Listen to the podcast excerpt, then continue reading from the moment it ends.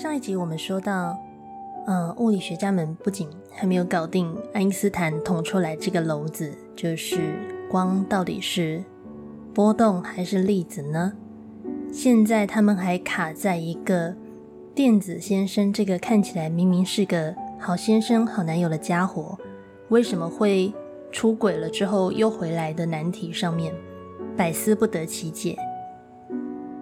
就在大家还在焦头烂额之际，又冒出了一个来乱的科学家，他是法国的贵族德布罗伊。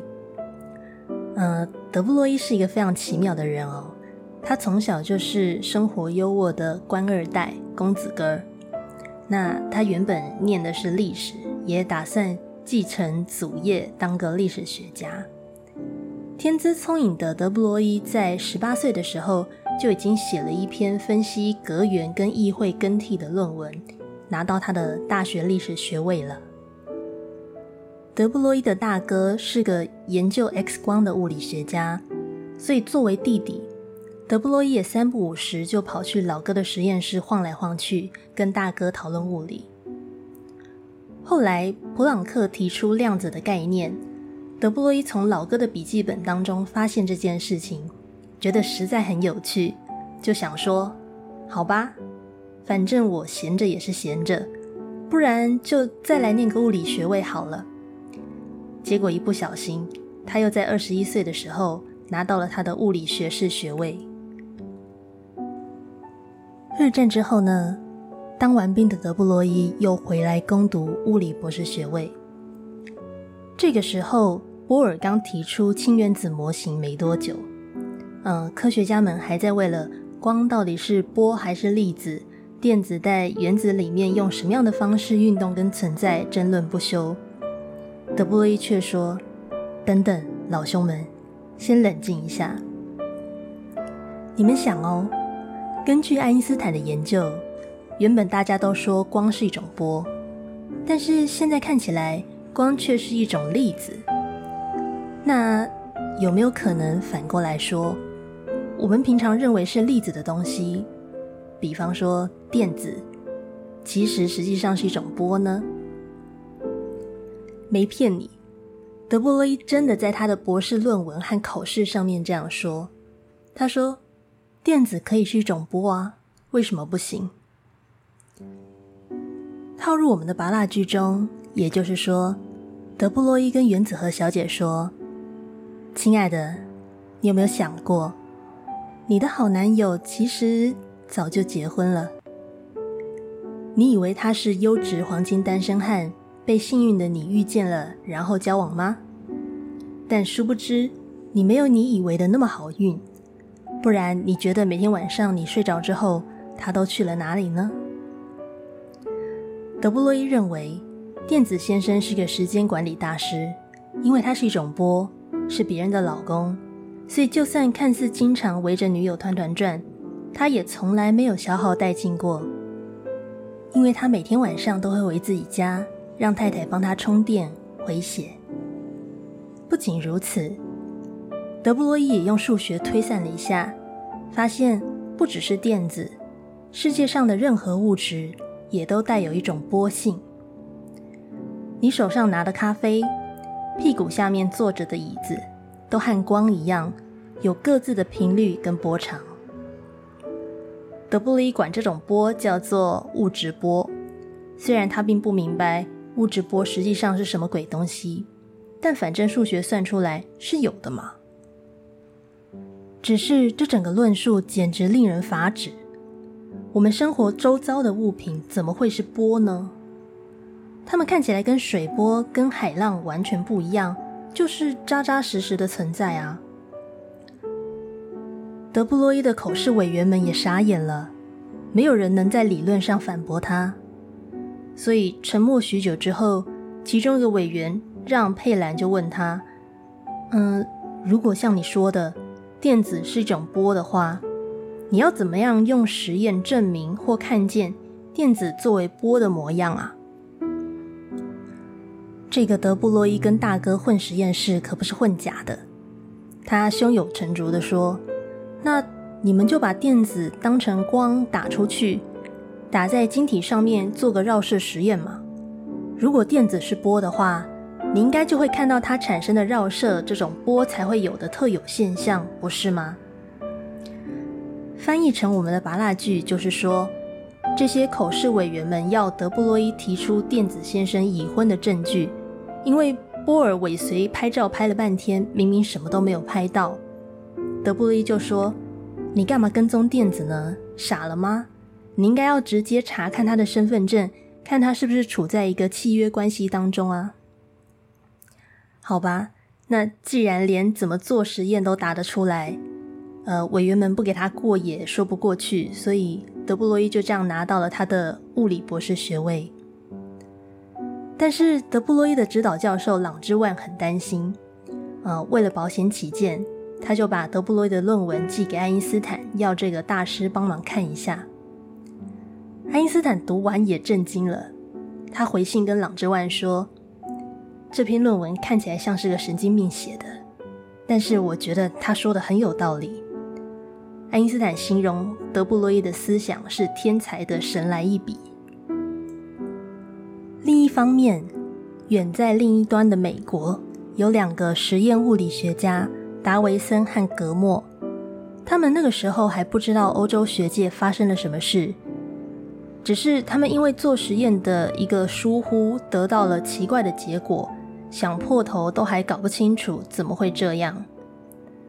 后来因缘际会的，他们听说有个法国佬提出了一个叫做物质波的概念，就立刻想到了自己搞砸的实验。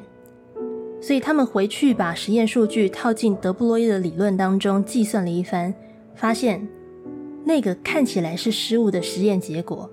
正是电子达到晶体所产生的绕射现象，也就是说，达维森和格莫无意间捡到了某个人掉的皮夹，为了联系失主，两个人就把皮夹翻开来找出身份证，赫然发现这个皮夹的主人是个已婚男子，配偶栏上不仅有别人的名字，皮夹里面还放了老婆跟小孩的照片，而这个皮夹主人的名字就叫做电子。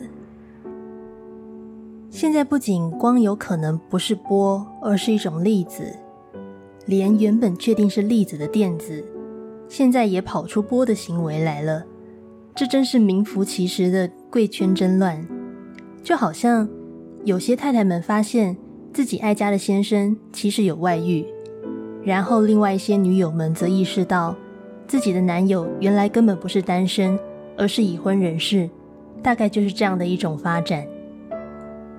尽管在他们面前，这些男人们仍在大部分的时候表现出很爱他们的样子，可是总有那么一些幽微的时刻，在阴暗的角落，他们会出现某些呃怪怪的、可疑的行径，就算女人们想要看清楚，也办不到。一九二七年的时候，呃，有一个科学家叫做 G.P. Thompson，他做了一个实验。发现实验呈现出来的图样和 X 光的绕射图样看起来几乎一模一样，这证实了德布罗伊的假设是正确的，电子真的具有波的性质。一九二九年，德布罗伊因此而拿到诺贝尔奖，他也是史上第一个靠博士论文就拿到诺贝尔奖的奇葩。当然，呃，G.P. Thompson 也一起得奖了。这个 G.P. Thompson 是谁呢？呃，如果你记得上一集，我们有提到另外一个科学家叫做 J.J. Thomson。G.P. Thomson 就是 J.J. Thomson 的儿子，父子两个人都是物理学家，也都拿到了诺贝尔奖。只是令人玩味的是，老爸得奖的原因是因为他发现了电子是个粒子，但是儿子得奖的原因则是因为他证实了电子是一种波。好吧，相信你现在应该会觉得实在有个混乱，至少我自己读到这边的时候是这样觉得的。不管是光还是电子，嗯，我们就管这个争议叫做波粒之争吧，就是到底是波动还是粒子的争议。套进我们的拔蜡剧里面，就是到底先生的真爱是老婆还是情妇之争。波粒之争过不去的问题点在哪呢？问题点在于，先前马克思威已经很严谨的论证过了，在逻辑上来说，一个东西如果是波，就不会是粒子；如果是粒子，就不会是波。就好像真爱之争过不去的点，在于我们对于真爱的定义是一次只爱一个人，所以不可能有人同时对两个不同的人都是真爱，不然那样还叫真爱吗？但是对不起，现实世界并不是全然靠着没有瑕疵的逻辑在运作的，否则我们只要有数学就好了，这就是麻烦所在。好吧。不然，我们就先暂时放掉严谨的逻辑好了。只是，那现在我们该怎么办呢？我们应该要怎么样认知这个世界？该死的光到底是什么？电子又是什么？什么是真心？真爱存在吗？量子力学如今已经发展成一只可怕的怪兽。物理学家跟卷入三角关系中的人们一样。奋不顾身地跳进深不见底的兔子洞，徘徊在精神世界的地狱中挣扎。我们到底该相信什么呢？我们已经什么都不知道了。呃，高永泉老师在讲座里面问过一个非常耐人寻味的问题。他说：“物理是经验的科学，而原理是没有人懂的东西。”那么？我们为什么要学一个没有人懂的东西呢？特别是这还是一个你看不见、摸不着的世界。他在讲的就是量子力学这件事情。OK，就像呃，大部分的我们都知道，根据经验，婚外情八成没有好下场。但是我们没有办法解释。为什么仍然有这么多人还是想要选择明知山有虎，偏向虎山行的那条路？说真的，不去搞懂，其实完全不影响生活，不是吗？你可以不懂量子力学，仍然尽情的使用手机上网，不接触婚外情，看到奸夫淫妇，大力挞伐他们就是了。遇到小三就告死他，劈腿男不为了你离婚，那就放生他。很简单，不是吗？可是生而为人，大概我们骨子里都有那么点侦探魂。当人类遇上了某些自己不懂而造成困惑的人事物，我们总是有一个原语，想要一个解释。这是自然科学之所以发展出来的最根本的原因，对吧？在事实和结果之外。我们想要一个知道如何看待、认知这件事情的方式，所以才会有人在分手之际仍然要执意的追问对方：“你真的有爱过我吗？”或老实告诉我，当初那件事情是不是你骗我的？这种人性的渴望，使得科学、哲学、心理学乃至呃怪力乱神的玄学和神秘学。以及宗教信仰得以历经数千年，仍旧自强不息，因为这些学问都是人类试图解释这个世界如何运作的学问。至少我也是仰赖人类这种欲望，才作为一个命理师混饭吃到了今天，不是吗？不论是媒体还是命理师，我们都努力的想要为大家提供一些解释，抚慰和满足大家的困惑。那当然，那种极其怪异。毁人三观的世界，譬如量子力学，譬如婚外情，无疑更是勾起人类的好奇心，让人觉得既害怕又兴奋。你知道这种看鬼片的时候用手捂住双眼，却又忍不住拉开指缝偷看一眼，或者是明知看见全貌会让人崩溃，但是还是想要看的欲望，就是我们探索这个世界的动力。更何况，这些世界还是那种很大程度会影响我们生活的怪诞有趣的世界。好，那我们把进度统整一下吧。现在我们面临的争议已经跳脱了光，来到电子身上，叫做电子究竟是波还是粒子？套进我们的拔蜡剧情当中，就是先生的真爱到底是在婚姻里面。还是在婚姻外面呢？如果我们现在把电子类比为先生和他的真心，婚姻里面的代表是太太，也就是我们的呃波动派；婚姻外面的代表则是情妇，也就是我们的粒子派。那波尔那个想要两边讨好的原子模型和对应原理，显然是个无法说服人的半套革命。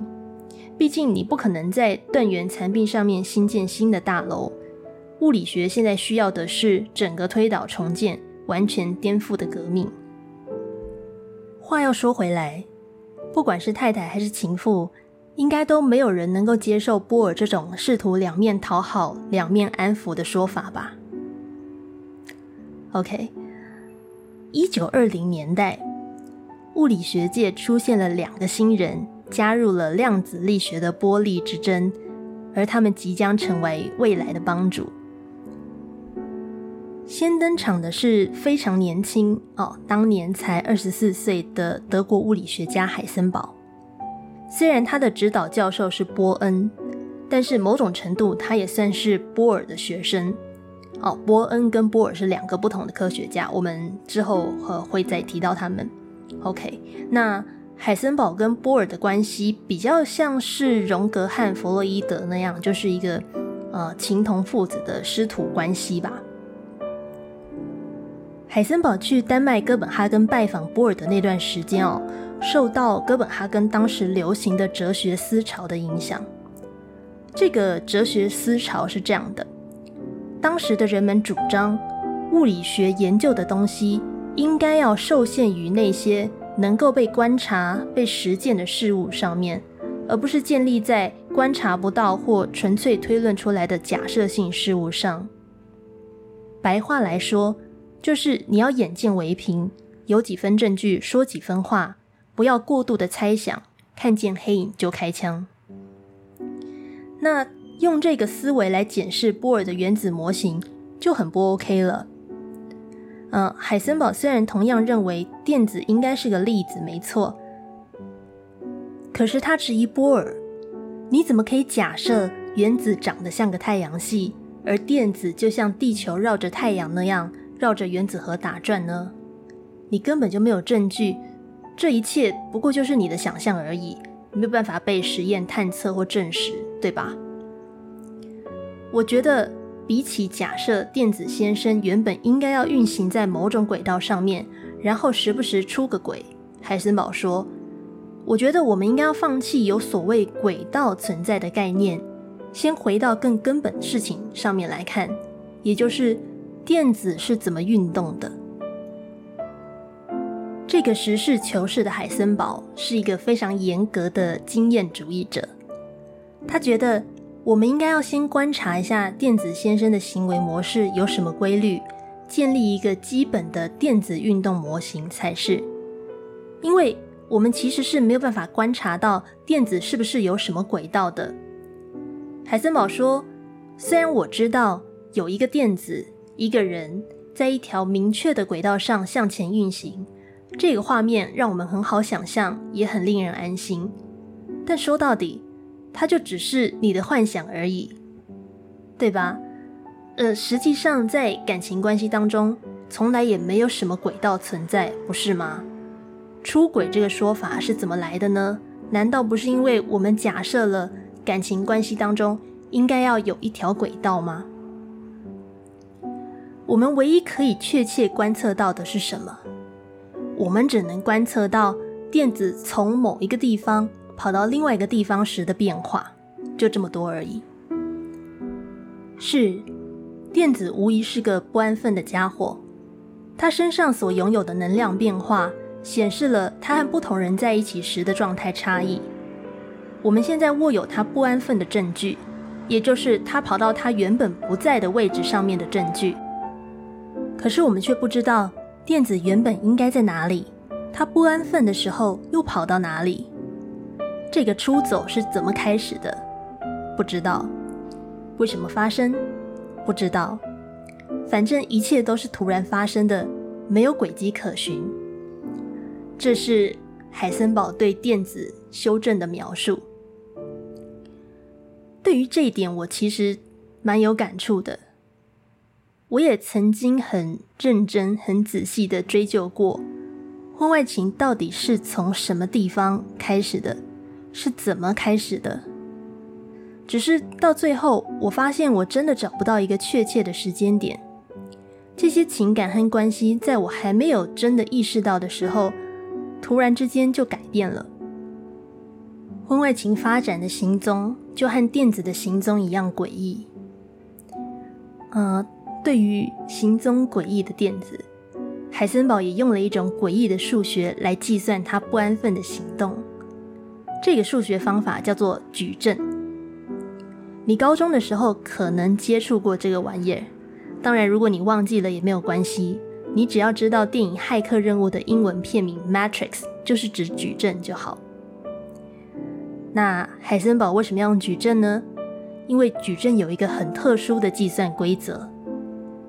我简单说明一下：如果我们在一般的呃算式当中做乘法，基本上 a 乘以 b 和 b 乘以 a 得到的结果会是一样的，对吧？比方说。呃，三乘以五等于十五，五乘以三也等于十五。那就好比说，对你的肠胃来讲，你吃饭的时候是先吃饭再喝汤，和你是先喝汤再吃饭，吃下去的营养都是相同的，所以没差。这就是一般的乘法。可是矩阵不是这样的，谁在前面的顺序不同，就会带来完全不同的结果。也就是说。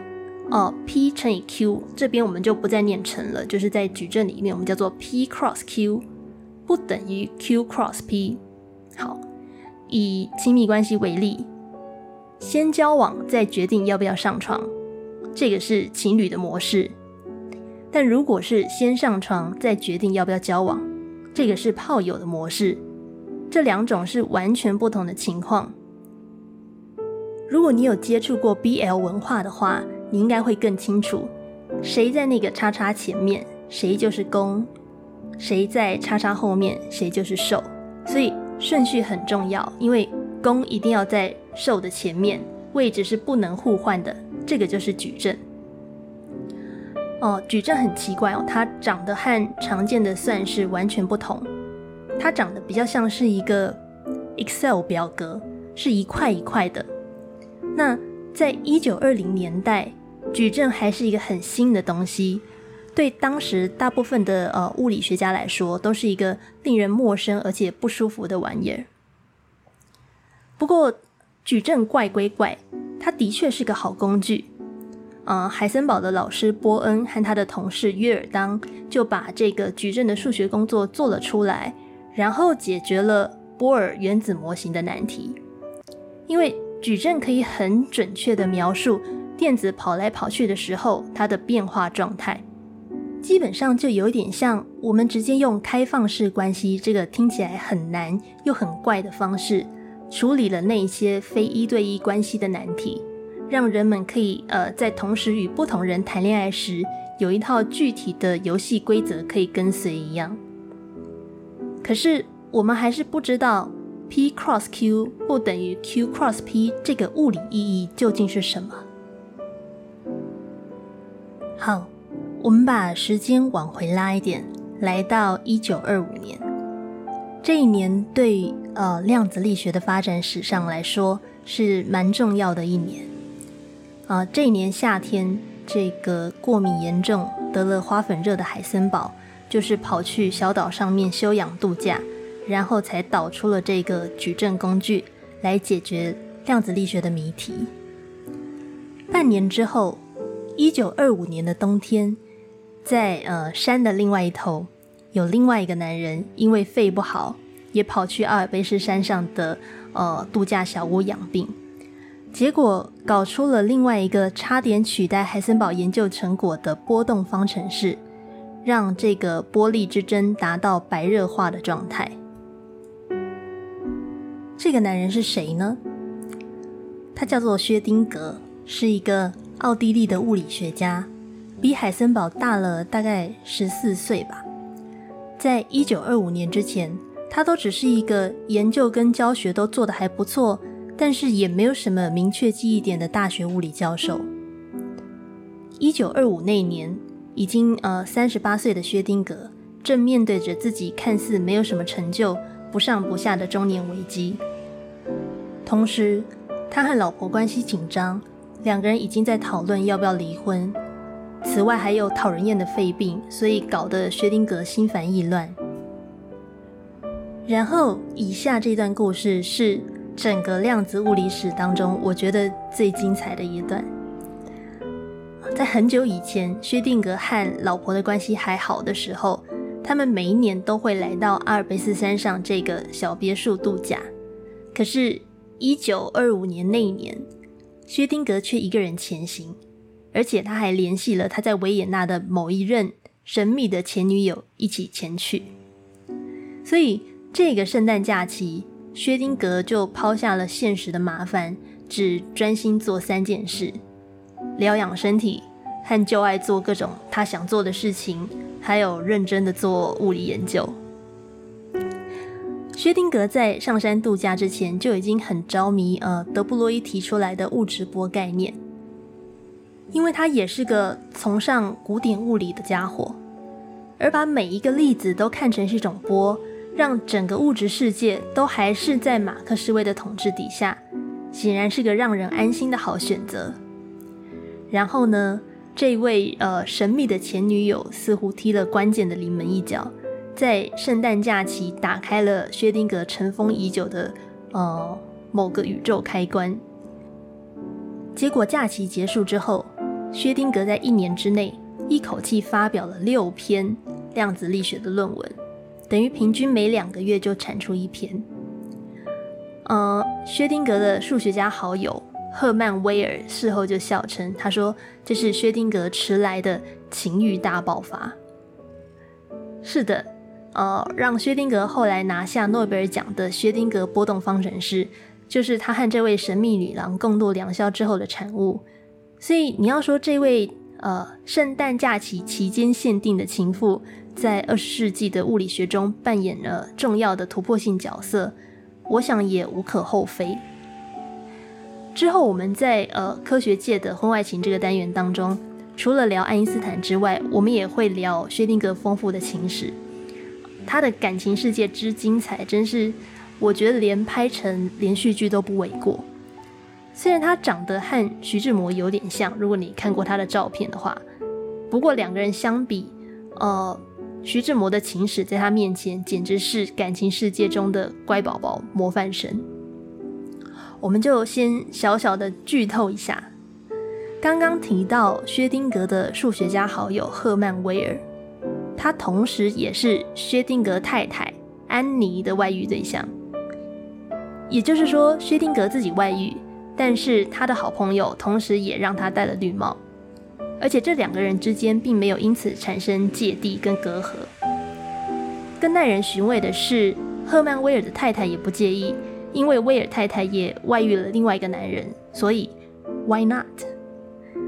你要知道，这是一九二零年代，也就是一百年前发生的事情。在当时，就有一群呃感情观相当开放的物理学家和数学家，做出到现在都还是应该算蛮震撼我们三观的选择吧。让我们再回到薛定谔的波动方程式。这个方程式和海森堡的矩阵有什么差别呢？首先，薛定谔采取和海森堡对立的观点。海森堡认为电子是一个粒子，但是薛定谔认为电子的内在其实是一个波，只是这个波是一个被局限在小范围之内的驻波，所以看起来很像粒子而已。嗯，什么叫做驻波呢？驻波的概念就好像，呃，一把吉他上面绷着的弦。你如果弹一下吉他弦，它会震动，然后发出声音，对吧？但是，呃，吉他弦的长度是有限的，它只有几公分，跟嗯长度可以无限延伸的水波不一样。薛定格说，电子之所以看起来只能够待在某一个特定的轨道上面。那是因为这个轨道的长度就好比吉他弦是固定的，所以电子作为一个波，它的波长假设是十公分好了，那它待的轨道长度就只能是十的倍数，比方说二十公分、三十公分或四十公分。那这样，当电子弦振动的时候，它就会在轨道上面形成两个完整的波，或三个，或四个，对吗？可以想象嘛，就是假设轨道长度是二十公分，那上面就可以容纳两个波长为十公分的弦，就是这个意思。所以换句话说，薛定谔认为，在拔蜡剧里面的男主角，其实从来就没有什么出不出轨的问题。人家就只是在不同的场合扮演不同的角色，就这样。如果我们把轨道类比为场合，电子的波动就是他扮演的角色或他的身份需要表现出来的行为模式。OK，电子先生在婚姻关系当中会扮演丈夫的角色，用丈夫的频率振动。在阿尔卑斯山上的小屋当中，他就会进入婚外情的关系，扮演情人的角色，用情人的频率震动。那等到回到维也纳的老家当中，电子先生可能就会进入亲子关系当中，该扮演儿子的角色，用儿子的频率震动。这个就是薛定谔的逻辑。那如果你追问说，这些角色背后总是会有一个真实的电子本人吧？那那是什么呢？对不起，没有电子本人这种东西存在。电子随时随地都在逢场作戏，而且就如同呃金庸小说的段正淳说的那样，我对每个人都是真心的，我对每一段感情都是认真的。薛定谔说，电子还是跟随着呃既有的模式。也就是事情该怎么办就怎么办的做事方法，而海森堡眼中所谓出轨或不安分的行为，在薛定谔看来，嗯，不过就是电子先生改变了他的做人做事的方式而已，换个位子，当然就要换个脑袋嘛。所以，呃，薛定谔主张，电子先生对婚姻始终是忠诚的，也依照传统视婚姻为唯一的真爱。就是太太眼中看到他的异常言行和表情，只是电子先生对应不同的人或情境所做出的相对反应而已。真的，后面我们讲呃薛定谔的故事的时候会再提到，他真的对婚姻非常的忠诚，尽管这辈子拥有无数个情妇，但是薛定谔还是很跌破大家眼镜的，跟太太白头到老，直至死亡将他们分开。薛定格在提出波动方程式之后，受到物理学家们的热烈欢迎。因为薛定格波动方程和海森堡矩阵第二个不同之处，就在于波动方程是一条传统经典的微分方程式，它只有一条算式，而不是一大堆奇怪的表格。这种算式，全天下的物理学家都看得懂，没有人需要回数学系重修矩阵这门课。那就好像，呃，这些物理学家见到婚姻就是真爱的论述终于回来了，大家都忍不住松一口气，大声欢呼。哎呀，早说嘛！如果只是逢场作戏，那就没有毁三观的问题啦，不是吗？就算做戏做得很真，看起来几乎像是真爱好了，毕竟他就还是假的。先生的真心终究只给一个人，那就是太太。太好了，天下太平。物理学的盛世回来了，这就是薛定谔方程对当时的物理学家们的意义。可是大家似乎高兴的太早了，只有海森堡的老师波恩看出了破绽。波恩说：“呃，薛先生，等一下，尽管我非常欣赏你出色的工作，可是你还没有解释一件事。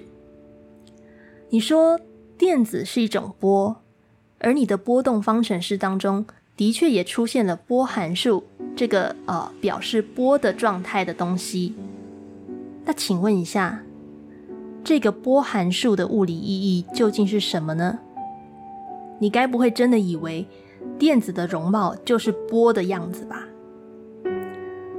你知道上天是很公平的，海森堡弄出一个可以用来正确计算电子行进的矩阵。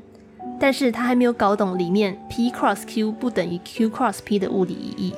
那凭什么薛定谔可以逃过一劫，不用接受波函数的物理意义是什么的检视呢？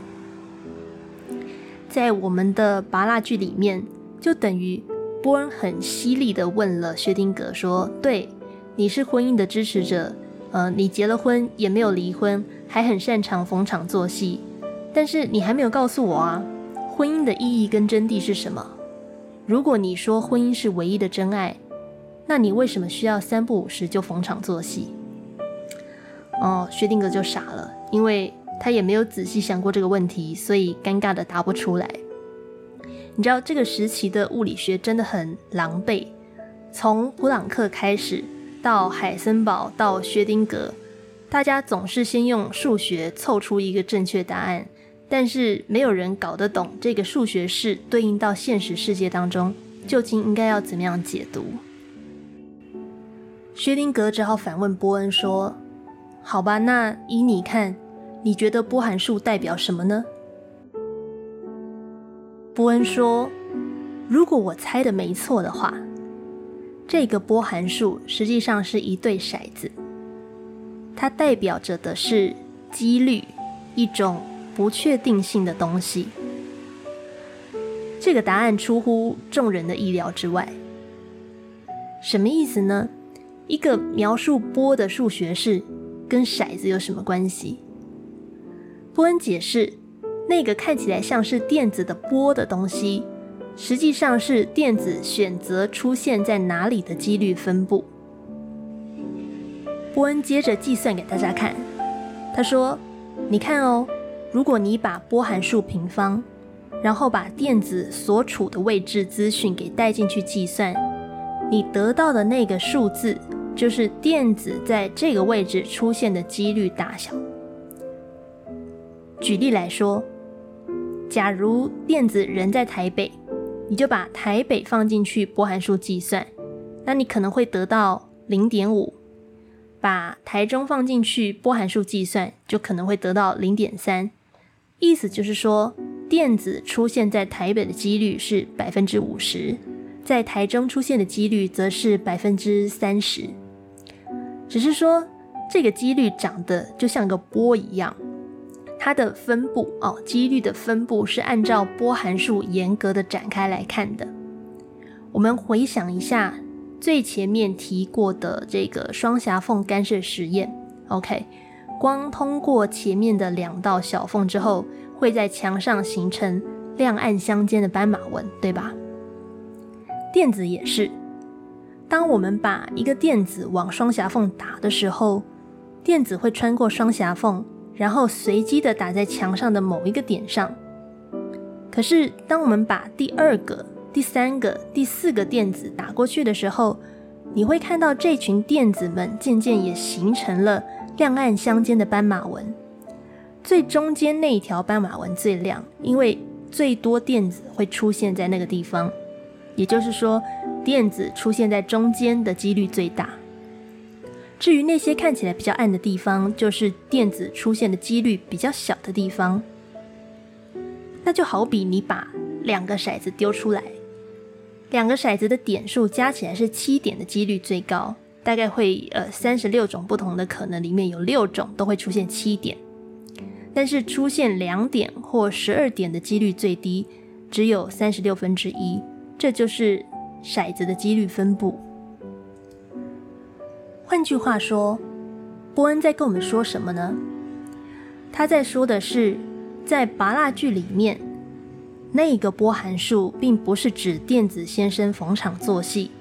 而是反映了电子先生在某一个时间场合之中，他在爱太太多一点或爱情妇多一点这一条光谱线上选择站在哪里的几率分布而已。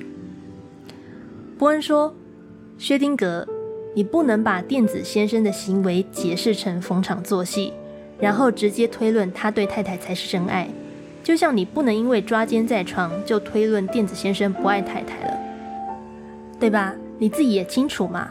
你对太太表现出呃爱家的行为，不直接等于你对情妇就只是玩玩，不是吗？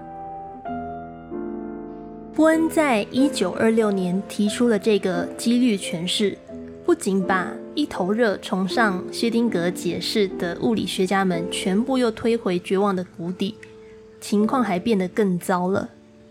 因为现在物理学家竟然没有办法确切的计算出电子到底会在哪里，他们只能根据几率诠释预言个大概，计算个几率而已。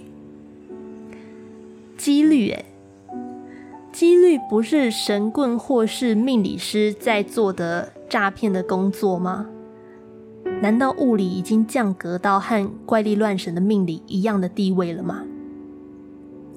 你要知道，在十八世纪的时候，拿破仑听完科学家的论述后，问科学家说：“请问一下，在你的解释里面，上帝在哪里？”的时候，科学家可是斩钉截铁的告诉拿破仑说：“陛下，我的论述里面不需要上帝介入。”所以一直以来，物理世界都像是一台精密机械，宇宙的每一个零件。都按照着定律一丝不苟地运行着，而且彼此之间是有严格对应的因果关系存在的。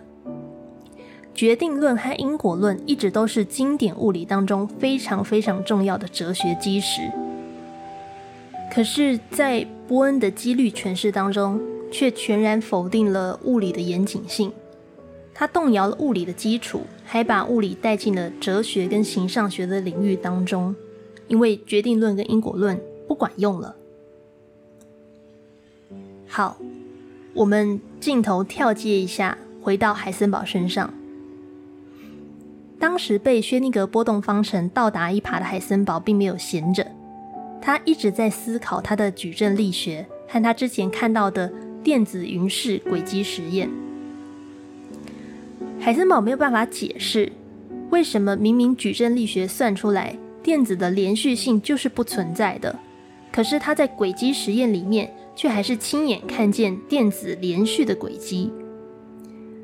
海森堡跟爱因斯坦讨论这件事情，爱因斯坦就提醒海森堡说：“仅仅靠你看得见、可观测到的东西来建立理论是不对的，因为你的理论会决定你的认知和观点，也决定了你能够观察到的东西。”你记不记得我们在最开始的时候讲到，海森堡受到当时哥本哈根的这个哲学思潮的影响，认为物理的理论应该要全部建立在眼见为凭的基础之上。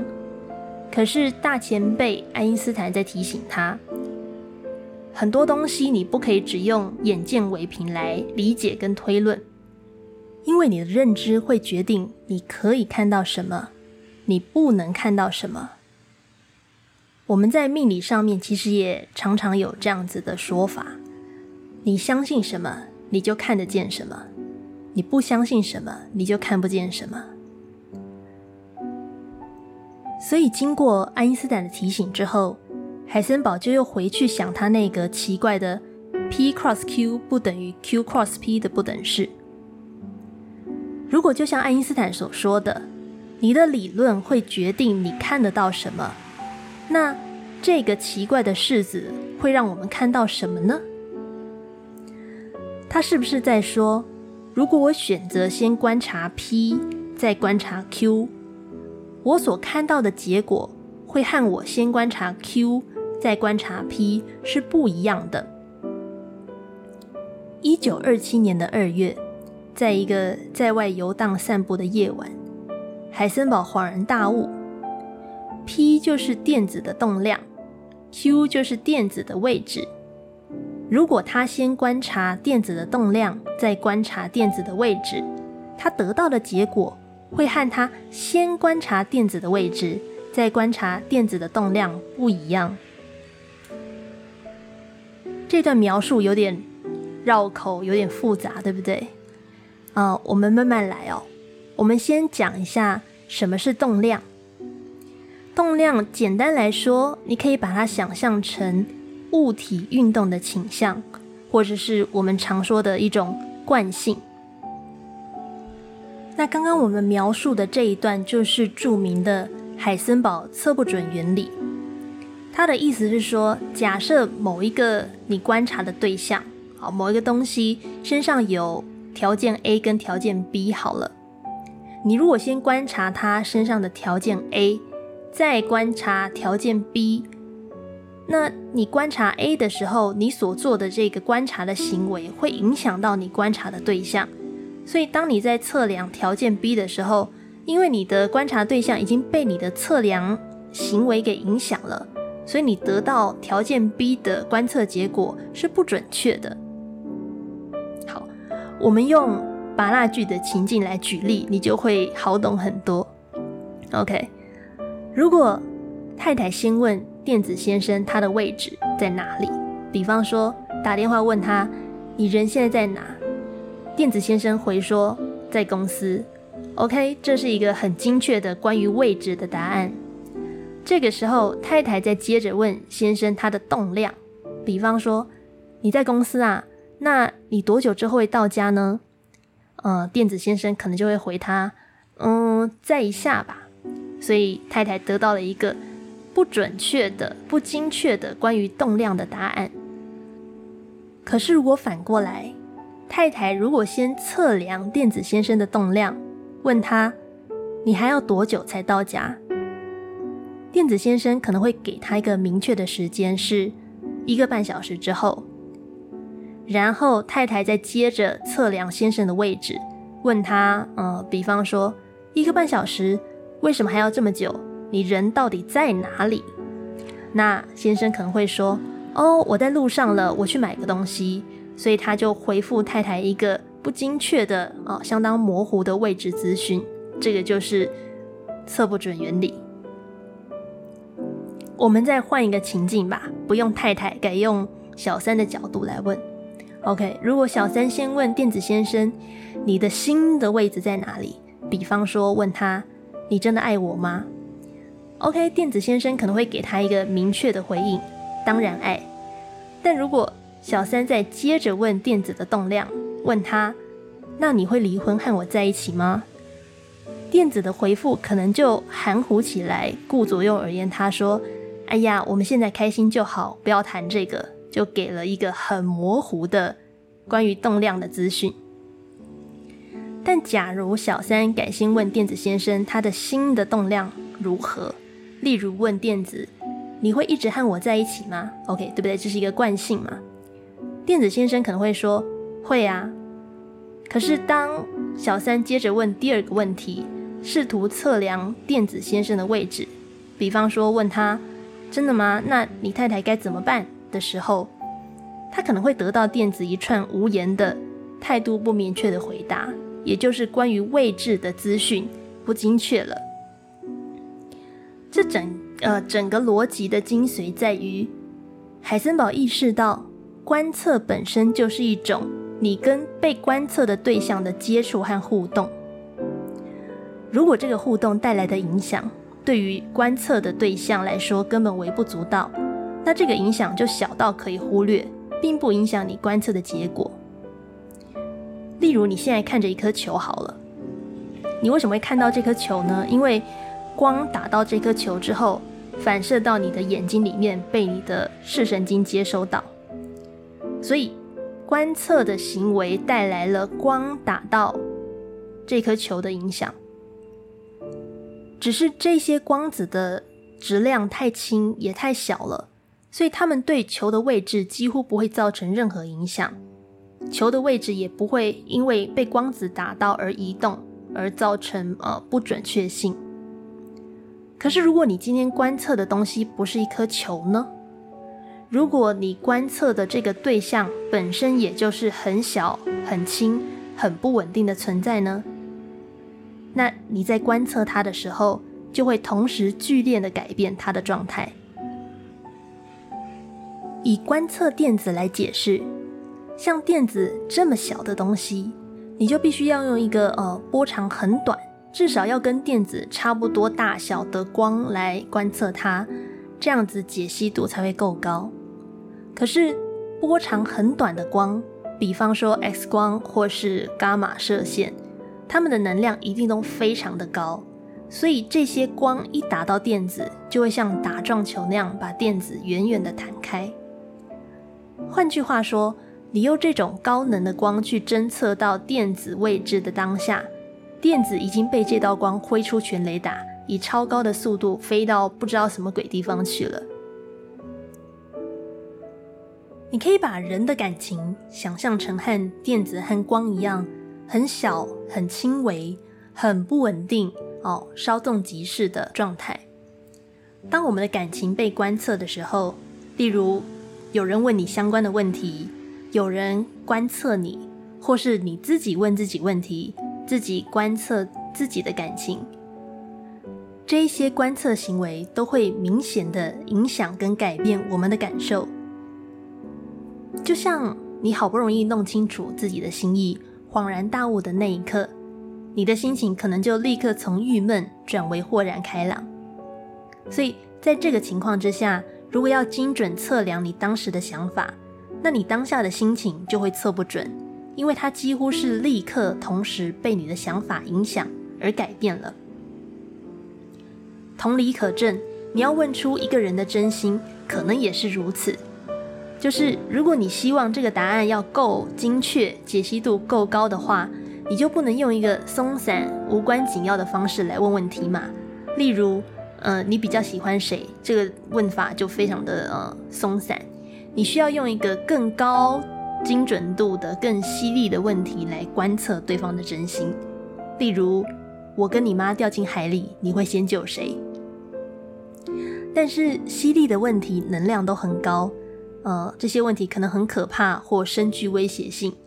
所以，就算你当下得到一个精确的答案，比方说对方回“当然是先救你啊”，可是对方的内心状态也可能立刻被大幅的影响。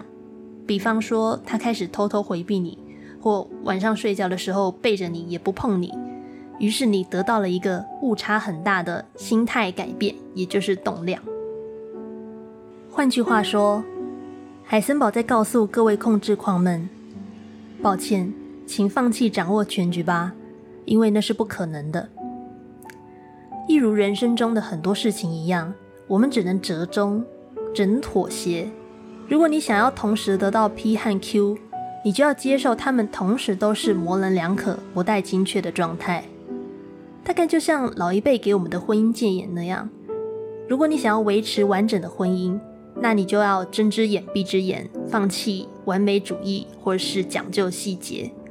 哦，如果你完全的把持对方的财务命脉，你可能就会完全失去对方的心。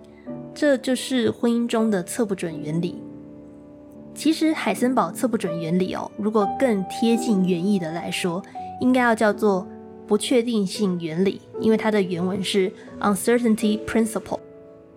因为后来波尔接续海森堡的研究，他发现这个测不准基本上和你测量的方式。或你使用的测量仪器够不够好，一点关系都没有。这种不确定性是物质本身就具备的一种特性。你不可能完全知道跟掌握一颗粒子的一切资讯。人也是这样，我们不可能完全掌握一个人的一切，特别是他的真心。这就是不确定性原理。下一集我们会继续深入的来聊呃不确定性和关于选择的种种难题，还有那只著名的薛丁格的猫。你会慢慢发现量子力学的发展怎么越来越像玄学了。